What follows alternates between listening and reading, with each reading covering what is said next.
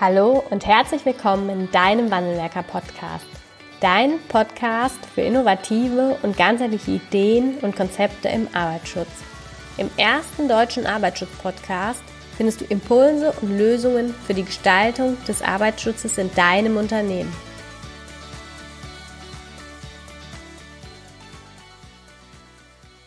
Herzlich willkommen zu einer weiteren Podcast-Folge im Wandelwerker Podcast. Ich begrüße einen ganz, ganz besonderen Gast und vor allem eine ganz, ganz bekannte Persönlichkeit in Deutschland. Herzlich willkommen, Ranga Yogeshwar.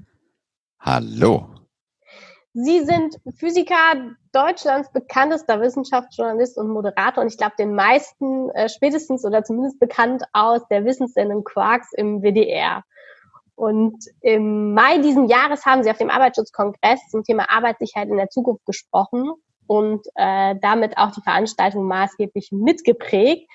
Und genau, ähm, ich glaube, das ist etwas, was auch jeder von uns spürt. Die unsere Welt entwickelt sich so rasant wie nie zuvor. Und dieser Schritt geht natürlich auch an der Arbeitswelt und damit auch an der Arbeitssicherheit nicht spurlos vorbei. Und in Ihrem Vortrag haben Sie für eine radikale Umstrukturierung der Arbeitswelt plädiert. Und ich freue mich da jetzt einmal kurz mit Ihnen reinzugehen. Mhm. Ganz, ganz herzlichen Dank dass Sie sich die Zeit nehmen. Und meine erste Frage wäre, ähm, wie stellen Sie sich die Arbeitswelt von morgen vor und was passiert mit unseren Beschäftigungsverhältnissen und auch den Arbeitsorganisationen vor Ort? Also was wir im Moment in der Corona-Krise erleben, ist ja schon äh, ein Vorgeschmack. Also äh, der eine oder andere, für den war Homeoffice äh, ein Fremdwort und plötzlich ändert sich das radikal. Plötzlich merken wir, dass es eine völlig andere Flexibilität gibt das hat Vorteile, das hat Nachteile. Also es hat Vorteile. Mein Sohn ist äh, im Januar Vater geworden, bedingt durch die Corona-Krise. Musste der zu Hause arbeiten? Wie toll war das? Er als Vater konnte seinen Sprössling wirklich in vollen Zügen genießen. Also diese Flexibilität gerade für junge Familien ist fantastisch. Aber auf der anderen Seite gibt es natürlich auch Aspekte, über die wir nachdenken müssen, nämlich Homeoffice auf Dauer oder nur Homeoffice führt bei dem einen oder anderen zur Vereinsamung. Also es macht auch klar, wenn wir irgendwo arbeiten, dann gibt's den Schnack mit den Kollegen, dann gibt's das Mittagessen, dann gibt's äh, ja das äh, Nebenbeigespräch am Kaffeeautomaten. Und das ist für uns Menschen eben auch wichtig, denn ähm, wir haben manchmal so eine Tendenz, alles zu funktionalisieren und Arbeit ist eben nicht nur Arbeit. Arbeit hat auch etwas mit unserem sozialen Miteinander zu tun. Und das wird dem einen oder anderen jetzt in Zeiten von Homeoffice besonders deutlich. Das stimmt, habe ich am eigenen Leib auch erfahren dürfen. Welche äh, aktiven oder auch radikalen Umstrukturierungen erfordert es aus Ihrer Sicht, um die Arbeitswelt von morgen auch aktiv einzuleiten und nicht darauf zu warten, was jetzt kommt? Zum Beispiel jetzt die Corona-Krise, die uns ja relativ zügig dann dorthin befördert hat in einzelnen Teilen.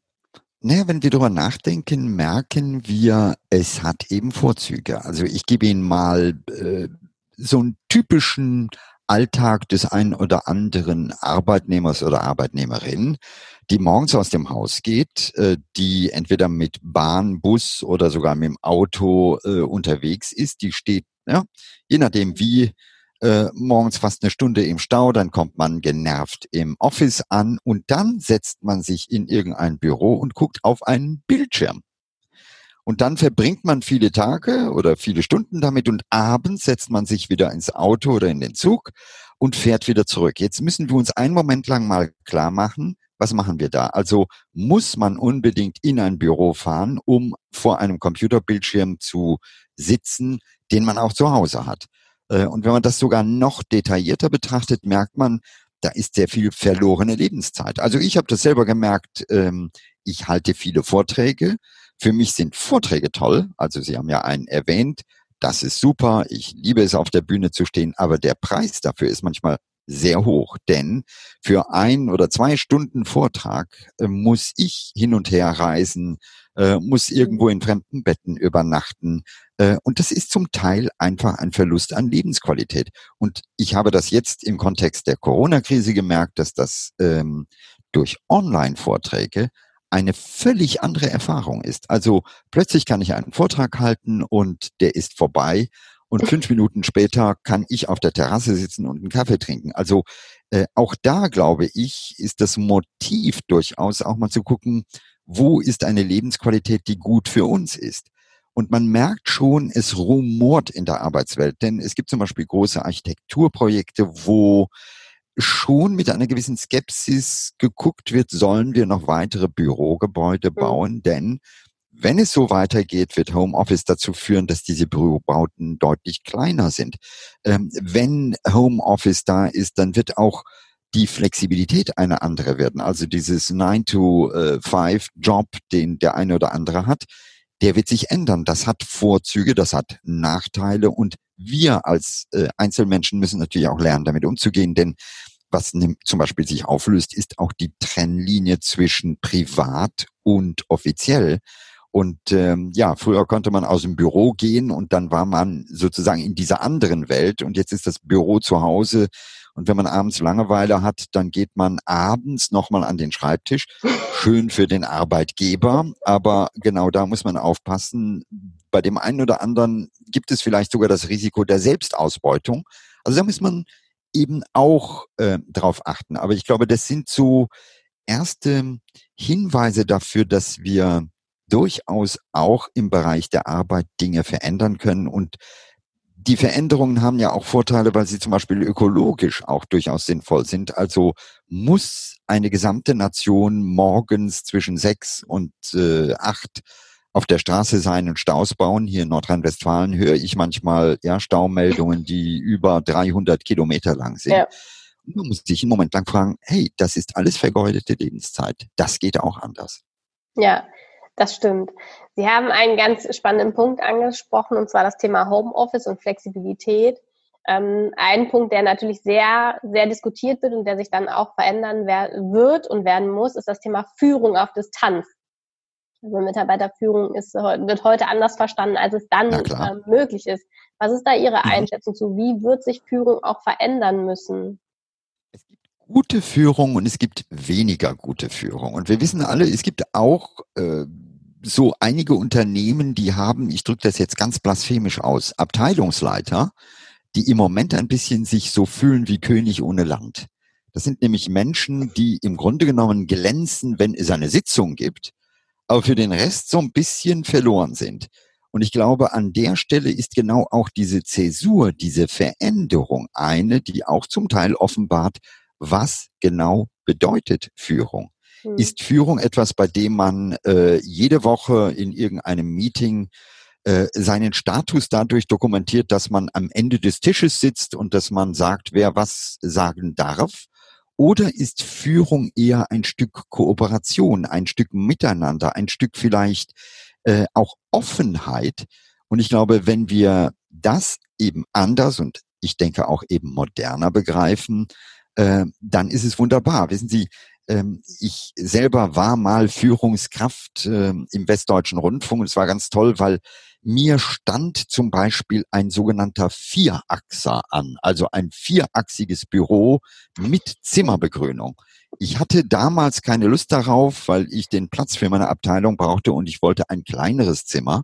Und es gab Proteste, nicht von meinen Mitarbeitern, aber von den anderen Abteilungsleitern, die alle Sorge hatten, dass der Status sich jetzt möglicherweise schmälert. Also ich glaube, da ist es ohnehin ähm, schon sehr lange fällig, dass wir uns verabschieden von diesen Insignien des Status, ähm, die zum Teil, finde ich, überflüssig sind. Also wenn heute Leute da sind, ich sag's Ihnen mal sehr konkret, ähm, und ich, bei mir klingelt das Telefon und dann ist da eine nette Sekretärin und sagt, ich verbinde Sie mit Herrn so und so.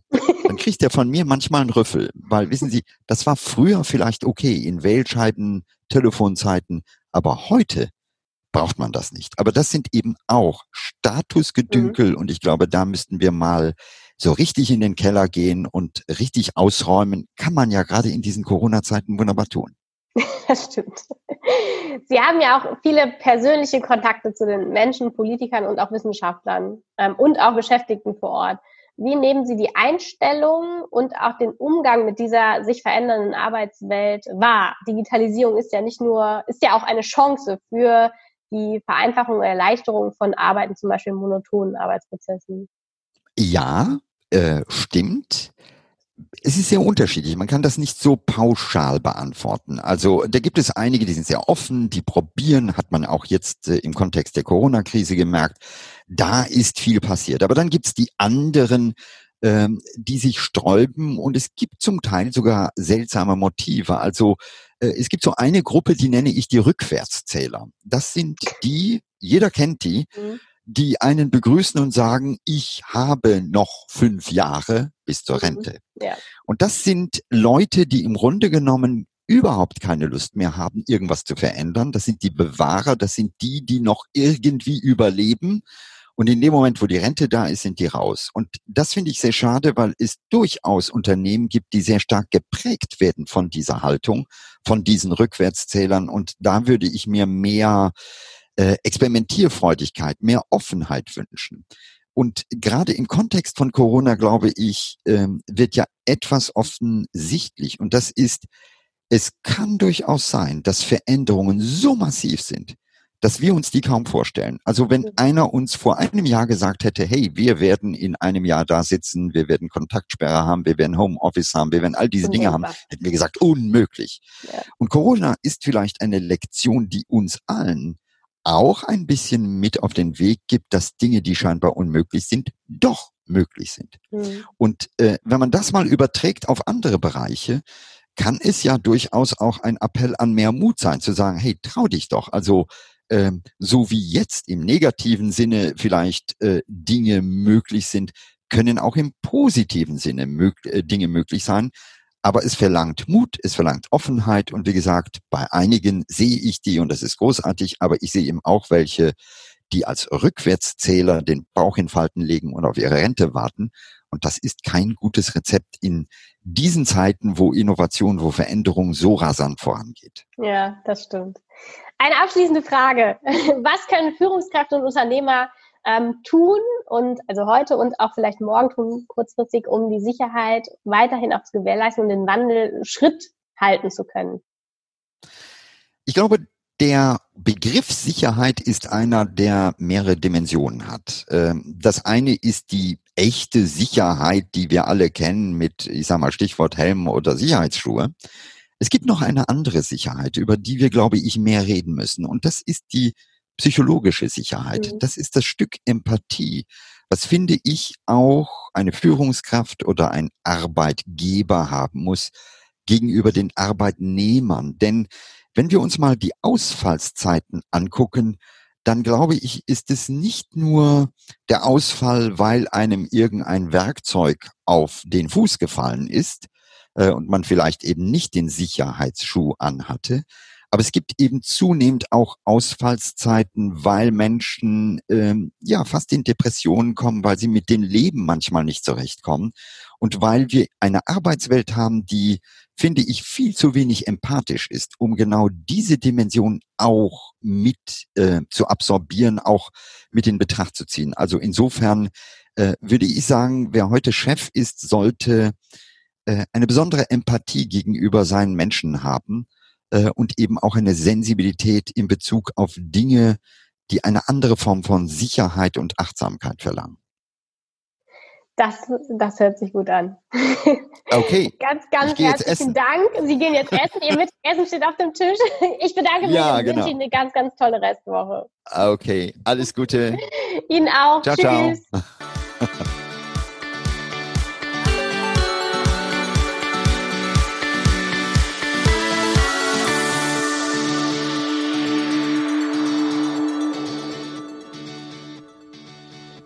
Ganz herzlichen Dank fürs Zuhören und dass du bis zum Ende dabei geblieben bist. Wenn dir der Podcast gefallen hat, freuen wir uns über eine Bewertung von dir. Wenn du keine Folge mehr verpassen willst, abonniere einfach unseren Wandelwerker-Kanal. Wir freuen uns, wenn du bald wieder reinhörst. Alles Liebe, Anna vom Wandelwerker-Team.